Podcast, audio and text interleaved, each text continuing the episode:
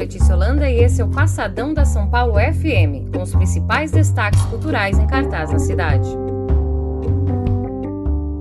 Em celebração aos 80 anos da atriz Marília Pera, falecida em 2015, o site do Itaú Cultural lançou neste domingo, dia 22 de janeiro, um material especial em homenagem à artista. Em mais de seis décadas de trabalho, Marília Pera se tornou conhecida em todos os cantos do país. Atuou em dezenas de espetáculos, filmes e novelas e ainda, como cantora, lançou cinco álbuns. O verbete do Itaú, dedicado à trajetória de Marília Pera, traz também o olhar de uma de suas filhas, a atriz Nina Morena, que destaca o impacto da carreira da mãe na arte brasileira e a influência em sua carreira nas artes cênicas. Eu diria que não tem como dissociar a minha mãe da atriz Marília Pera, porque ela era isso, né? Era a essência da minha mãe, é, é o teatro. Então, para mim, não tem como não falar de teatro, de dança, de disciplina.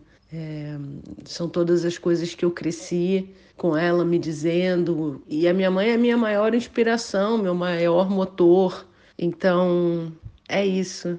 A minha grande inspiração, acho que o maior aprendizado que minha mãe me deixou foi esse, assim, de estar sempre preparada, de quanto mais coisas um ator fizer, né, se souber dançar, se souber cantar, se souber escrever, se souber produzir, é, quanto mais coisas você fizer, melhor ator você é, um ator mais completo e, e seja independente, seja forte, e ao mesmo tempo se mantenha vulnerável e feliz e aberto a novas possibilidades.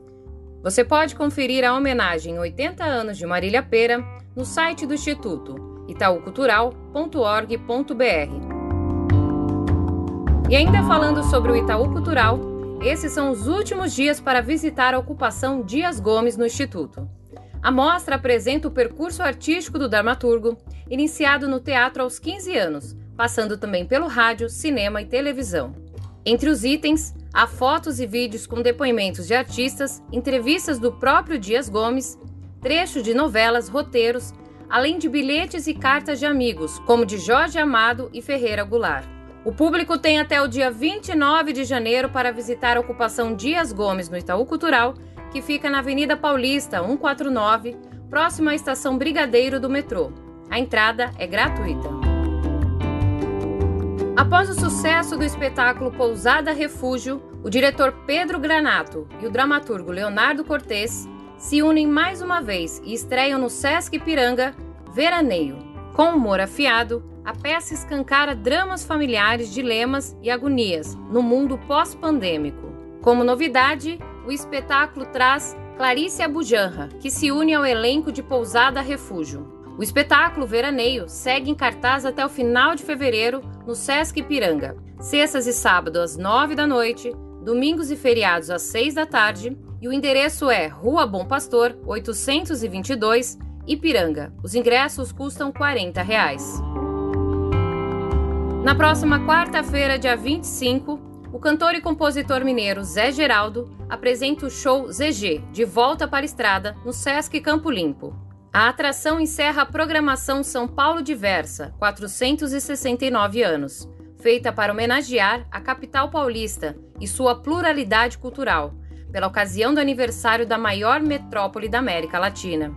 Zé Geraldo entoa seus sucessos lapidados em mais de 40 anos de carreira, como Senhorita, Milha aos Pombos e Cidadão. A apresentação conta com a participação do violeiro Francis Rosa, com quem Zé Geraldo lançou no final do ano passado o álbum O Poeta e o Violeiro.